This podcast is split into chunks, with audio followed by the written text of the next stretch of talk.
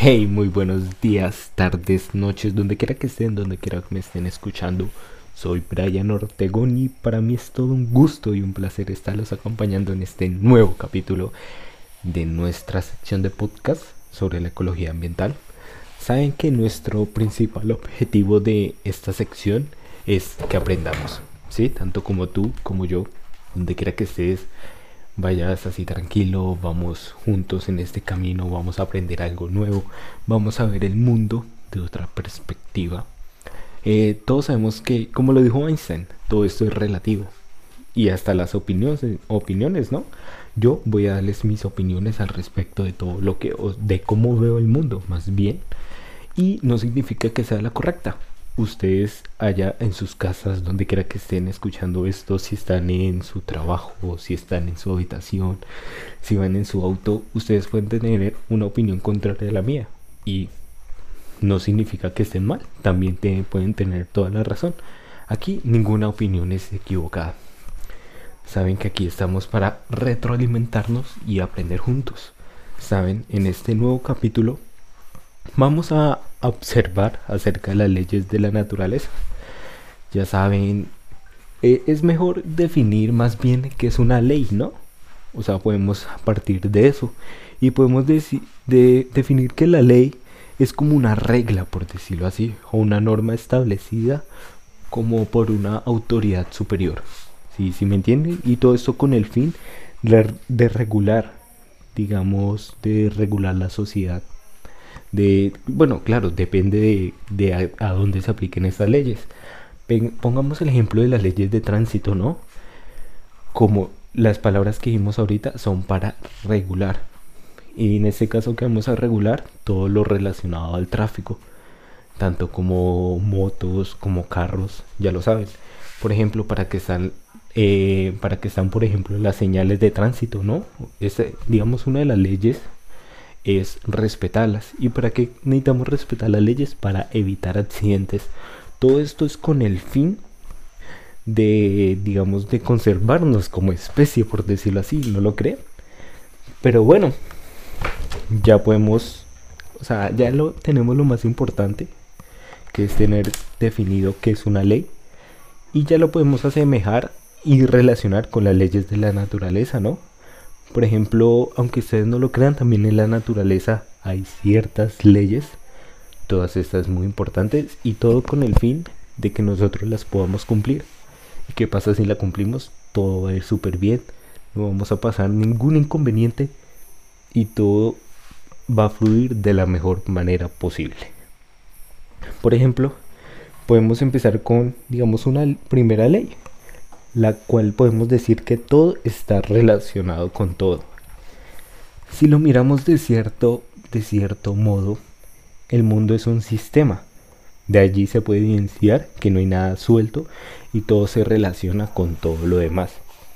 La naturaleza, los seres humanos y demás elementos del planeta funcionan en un conjunto y por ende todos están relacionados. Si me hago entender, eh, podemos estar relacionados, digamos, con cualquier árbol lejano. Cualquier acción de nosotros pudo haber afectado a ese árbol. Por ejemplo, también es, podemos verlo en los recursos naturales. Digamos, la decisión que nosotros tomamos como ser vivos frente a un recurso puede afectar a la naturaleza y otros factores que se asocian a ella. Por ejemplo, digamos, esto puede ser nuevo en cierto modo, si lo ven así podemos, cuando escuchamos que todo está relacionado con todo, se nos puede hacer algo muy nuevo.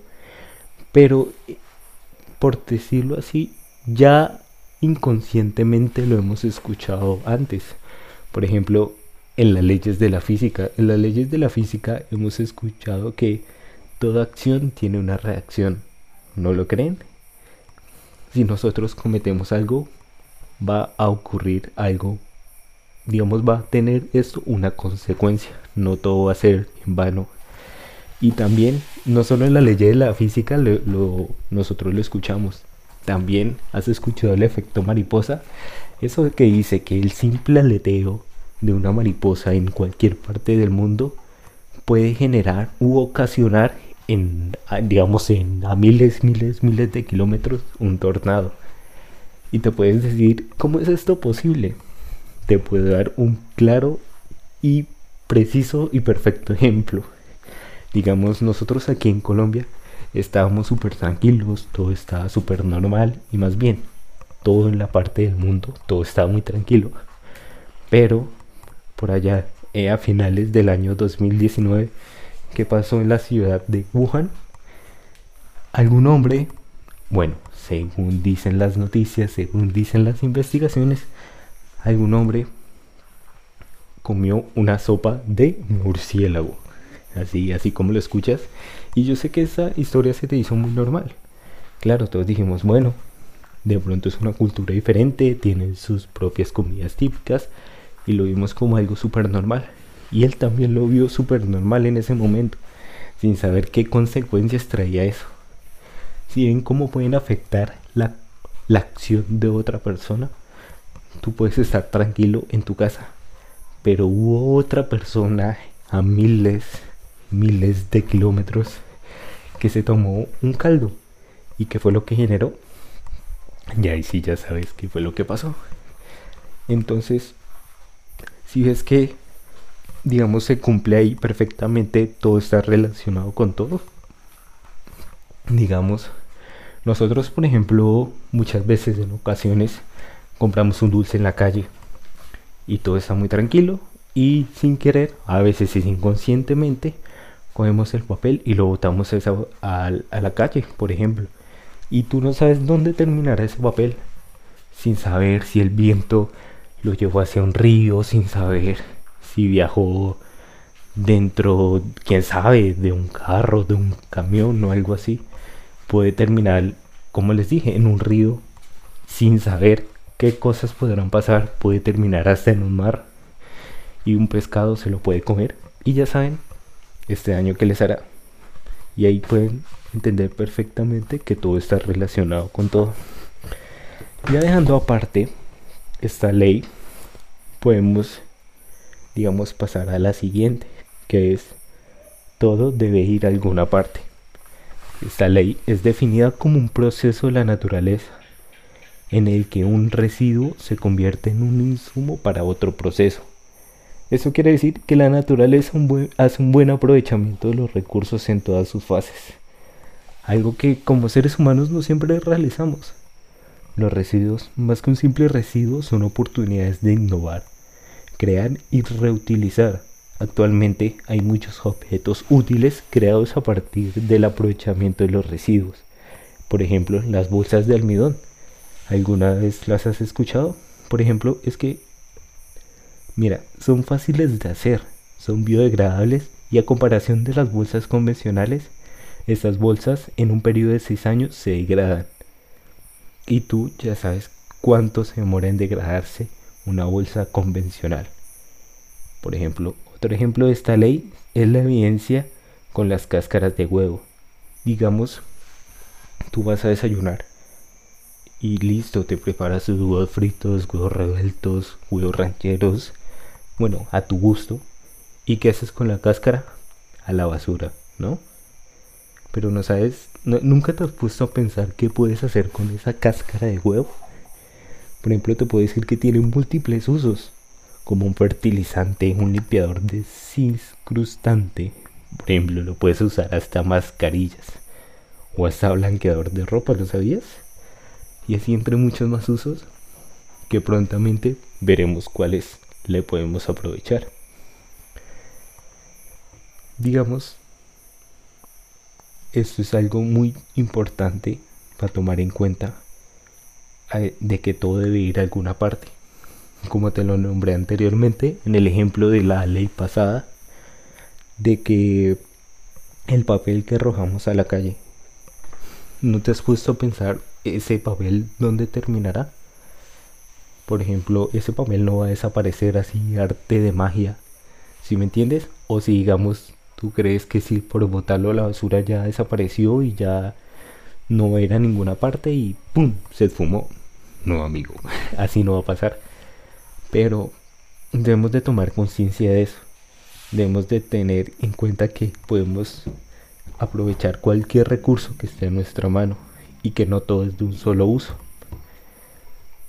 ya dejando esto como, como conclusión, por decirlo así, ya podemos pasar a la tercera ley. Y obviamente no es la menos importante. Y es que la naturaleza sabe lo que hace. Así, así como lo escuchas. Digamos, para comprender esta tercera ley debemos centrarnos en el comportamiento de la naturaleza, ya que basamos nuestra supervivencia en acciones de esta. Digamos, estamos relacionados con ellos. No podemos vivir sin ellos. O sea, sin la naturaleza como tal. Digamos, la biomimesis es conocida como la ciencia que estudia la naturaleza como fuente de inspiración de tecnologías innovadoras para resolver aquellos problemas humanos que la naturaleza ha resuelto. En pocas palabras, se define como los diseños basados en la naturaleza. Si me entiendes, todo tiene, todo está relacionado con todo.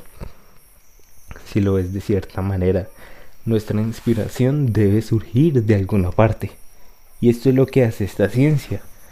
Digamos, sus inventos, sus innovaciones van a estar surgidas a partir de la naturaleza. Por ejemplo, actualmente existen muchos de estos diseños mencionados anteriormente, como el nombre de Internet, el cual se encuentra basado en las telarañas de la araña. Si me entiendes, todo es una red, todo está conectado. Si sí, sí, te puedes guiar de esa, si lo puedes ver desde esa forma, digamos, otro ejemplo son las aletas de buceo, las cuales se encuentran inspiradas en las patas de los patos estas adaptan, mejoran el nado del agua. Claro, la gente que hizo esas aletas debió haber tomado la inspiración de algún lado. Y como te dije, la naturaleza sabe lo que hace. Ella definió perfectamente esas aletas de los patos para que tengan mayor, por decirlo así, dinámica cuando se puedan mover a través del agua. Y claro, teníamos que tomar esa inspiración, ese modelo para crear nuestros propios, en nuestras propias aletas de buceo. si me entiendes? Por ejemplo, otra ley que esta de pronto suena un poco cruel, pero es que no existe nada gratis. Digamos, esto describe que lo que desde hace algunos años estamos viendo en el planeta, toda acción tiene una reacción, como te lo dije, como lo dijo, como está definida la ley de, de las leyes de la física. Toda acción tiene una reacción. ¿Sí me entiendes? Esto nos define que todo lo que hagamos va a volver a nosotros en algún momento y que todo lo que suceda tiene una razón de ser. No todo aparece mágicamente porque sí. Como seres humanos nos hemos encargado de degradar nuestro planeta a lo largo de los años y este nos ha devuelto esas malas acciones por medio de problemas ambientales digamos, todos esos incendios que hay, digamos, el calentamiento global, no son cosas que por el destino, por suerte, nos está pasando, ¿no? Todo eso son por acciones del ser humano. Digamos, la industrialización afectó muchísimo en esto. Y digamos, las últimas décadas, los últimos años, hemos tratado de corregir estos problemas. La verdad, el daño ya está hecho. Pero lo, importante que tenemos que hacer es tomar acciones y medidas con respecto a esto. No podemos quedarnos de brazos cruzados, tenemos que tomar acciones. Porque si vemos que nuestro mundo está mal, no, no podemos quedarnos esperando a ver qué es lo que ocurre. No tenemos que esperar a, sobrevivir, a, a, recibir un milagro y que todo se solucione de un momento a otro. No. Tenemos que ir por decirlo así, amortiguando ese golpe, porque como les he dicho anteriormente, el daño ya está hecho. ¿Qué es lo que nos queda hacer? Digamos, ir buscando soluciones o alternativas para ir, por decirlo así, evitando ese daño. Para ir, por decirlo así, no como maquillándolo, sino como modificándolo para que no sea tan grave. ¿Sí me entienden? Por decirlo así, digamos, el hueco en la capa de ozono ya existe. No se va a regenerar completamente, pero según estudios ya por lo menos ya, ya se regenera un poco. No significa que, que ya va, como se los dije anteriormente, no significa que se va a regenerar completamente, ¿no? ya por decirlo así, ya, ya el daño está hecho, solo nos queda es esperar a que esto no se agrave. Y no solo esperando, solo tenemos es que tomar acciones y medidas para esto, para ir corrigiendo todo, ir corrigiendo los problemas que ya están hechos. Si vemos que hay muchas basuras, debemos de empezar a reciclar. Como les dije, no debemos de esperar algún milagro. Tenemos que empezar a reciclar, tenemos que reutilizar. Y, además, como les dije anteriormente, no todo es de un solo uso. Tenemos que buscar diferentes alternativas, diferentes métodos, diferentes formas de utilizar nuestros recursos para así no ir deteriorando más el planeta. Próximamente veremos qué medidas, qué métodos, qué formas podemos usar para evitar este daño, este caos. No, no como para evitarlo, como para, como les dije, como para corregirlo, como para solucionarlo. Y eso es lo importante, solucionar este problema.